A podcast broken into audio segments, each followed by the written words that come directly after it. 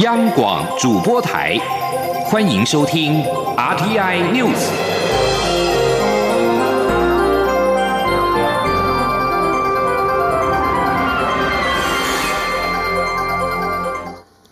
各位好，我是李自立，欢迎收听这一节央广主播台提供给您的 RTI News。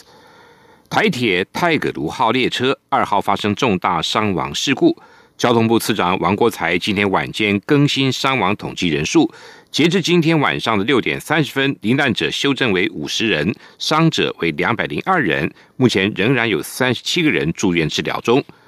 王国才今天晚上七点协同台铁局、法务部跟卫福部等代表召开记者会，更新了泰鲁格号事故的进度。王国才表示，一到四号的旅客遗留现场的。行李物品更新为八十件，并且已经送到花莲站行李房和路警点交完毕，提供家属跟乘客认领。已经领走二十四件。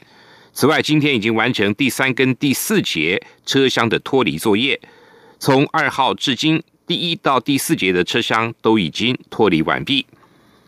隧道的部分已经展开了隧道结构的安全检测。预计四月二十号会完成检测报告，并提出具体建议，以确保隧道的结构安全之后才会通车。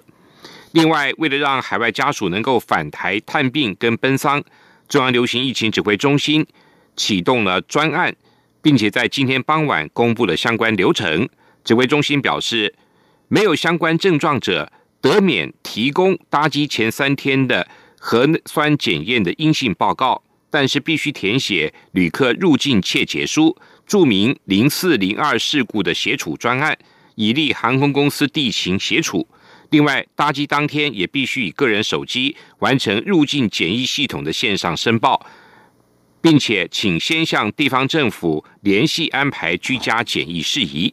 指挥中心表示，民众在台期间因为申请外出探病或是奔丧所需要的裁剪费用。包括挂号费、诊疗费等，一律由指挥中心支付。台铁泰鲁格号出轨意外造成多人伤亡的惨剧，部分罹难者因为遭受猛烈撞击，肢体破碎。其中年纪最小的四岁陈姓女童遗体经过大体修复师彻夜作业之后，在今天修复完成，并由母亲带回家。修复师陈修仁将忍不住的哽咽说。因为刚好我我我我我女儿跟她一样大，那呃呃一在在在同理心的立场，那她她刚好她来呃认识的是她自己的妈妈，那我们可想而知，她她妈妈在呃心灵的创伤会非常的严重。台铁泰鲁格号列车发生重大事故，造成多人不幸伤亡，保险公司也陆续的启动相关理赔。根据金管会今天。同整的最新资讯，这次事故除了原有的保险理赔之外，这次以信用卡支付票款的旅客也有信用卡综合保险。目前初步确认，三位不幸罹难的旅客因为以信用卡支付车票票款，理赔金额共高达新台币五千万元。记者陈林信孔的报道：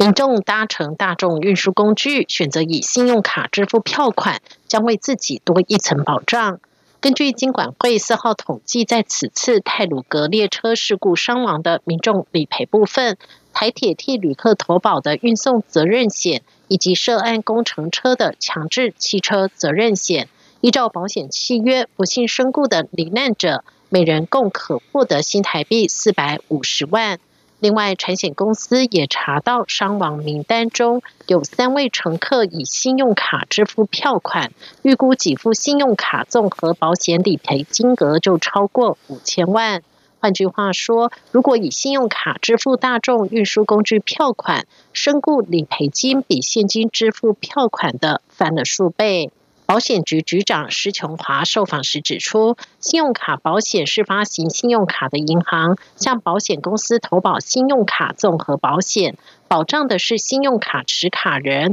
以信用卡支付大众运输工具票款，并且搭乘。如果不幸发生意外事故身亡，保险公司就会予以理赔。至于银行提供给持卡人的保障，依照卡别不同，也有不同的保障金额，从最低两百万至五千万不等。施琼华说：“因为这个是银行提供给这个他的持卡人，如果民众呃善于利用的话，确实透过这个信用卡刷卡来呃买这个车票，确实是有多一层保障。”但是它只限于搭乘这个这个大众的运输工具，比如说你买火火车票搭火车这段期这段时间，它有保障。金管会也提醒，持卡人刷卡替自己和配偶以及二十五岁以下未成年子女购买大众运输票款，都在承保范围内。如果刷卡人没有同行，只帮配偶或是二十五岁以下未成年子女刷卡购票，也一样可以获得保障。施琼华也举例，之前就曾经发生过，有位父亲帮已经三十岁的儿子刷卡购买车票，但因为儿子已经成年，因此意外身故，也无法获得理赔。中央广播电台记者陈玲信鸿报道：台铁泰鲁格号发生出轨的重大伤亡事故，天主教教宗方济各致函蔡英文总统，表达对罹难者的深切哀悼。外交部今天表示。目前共有九十二个国家跟国际组织、七百四十五名国家元首、政府跟外交首长和政要以及友人向台湾表达哀悼。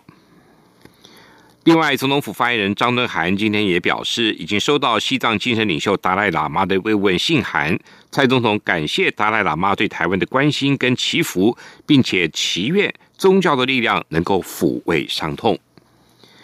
首批来自 COVAX 的十九点九二万剂的 A Z 疫苗今天清晨运抵台湾。卫福部食药署表示，会取样六百剂进行检验，如果一切合格，最快十二号可以核发封监证明书，并放行十九万八千六百剂。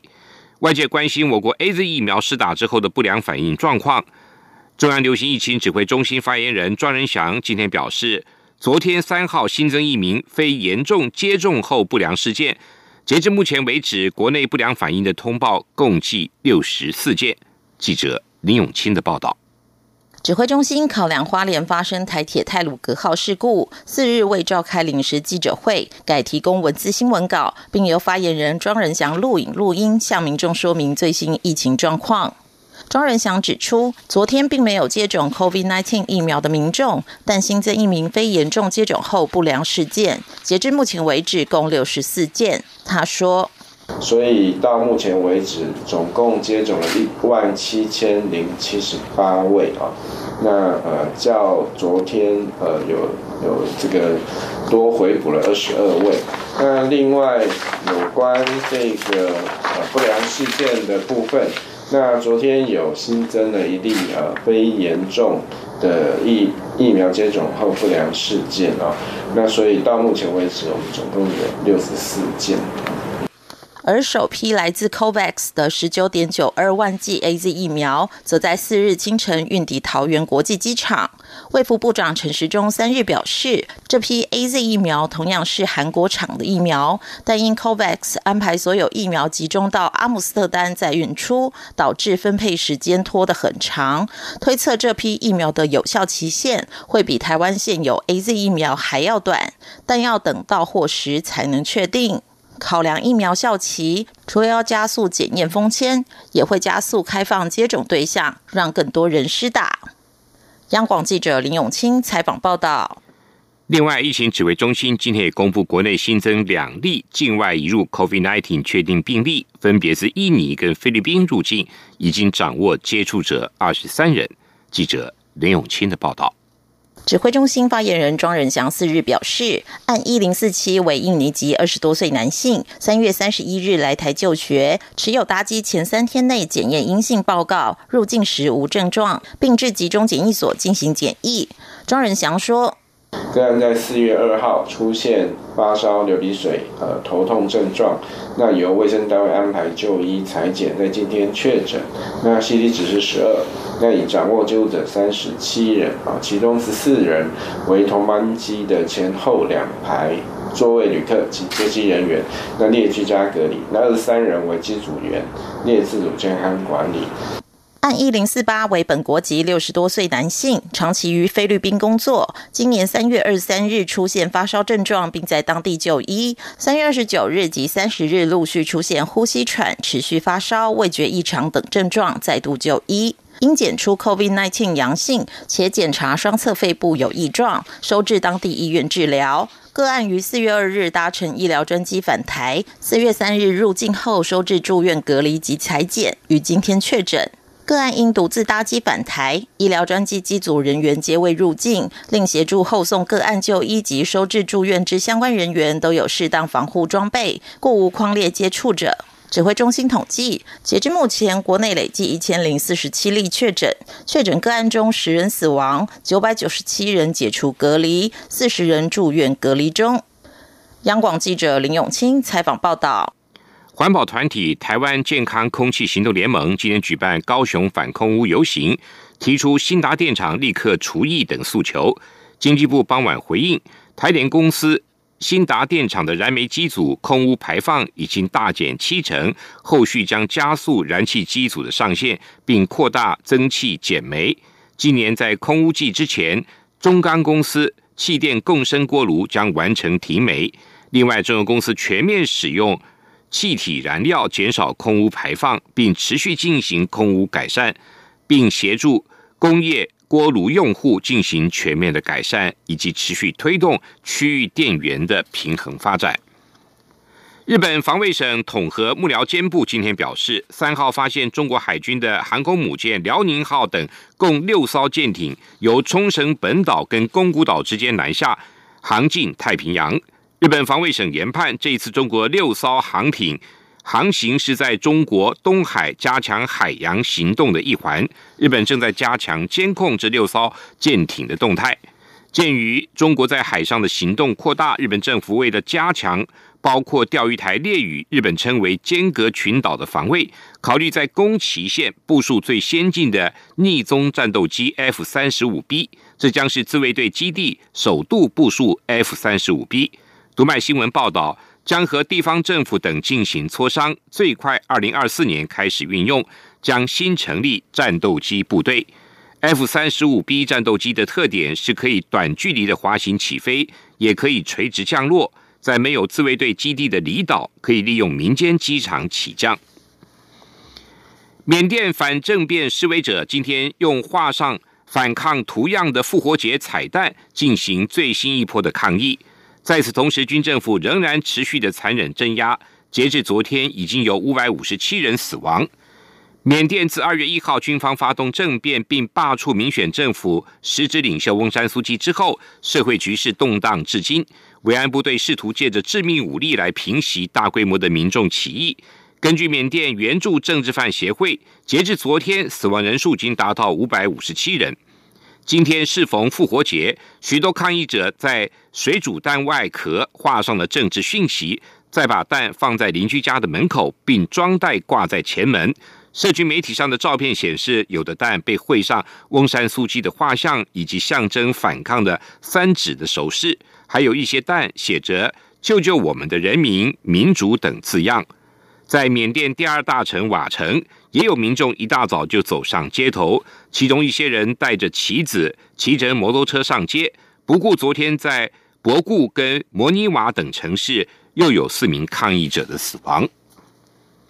今天是基督复活节，天主教教宗方济各今天发表复活节文告，呼吁世界各国加速分配 COVID-19 疫苗，尤其对世界上的穷人。赵东表示，疫情还在持续扩散，社会跟经济危机依然严峻，对穷人尤其严重。然而，令人反感的是，武装冲突并没有休止，军火的采购也还在加强。教宗呼吁国际社会本着为全球负责的精神，致力于克服疫苗分配延缓的问题，并为疫苗的配送提供便利，尤其是对最贫穷国家的疫苗分配。全球有数以百万计的基督徒在迎接防疫措施下的复活节周末。不过，受到疫情重创的美国则传来好消息：接种疫苗的人数已经跨越了一亿人的里程碑。尽管疫苗接种作业加速进行，但许多世界地方的仍然感染的病例还在升高，令人忧心。迫使当局重新实施非常不受欢迎的限制措施，包括了欧洲的意大利、法国等国。以上新闻由李慈。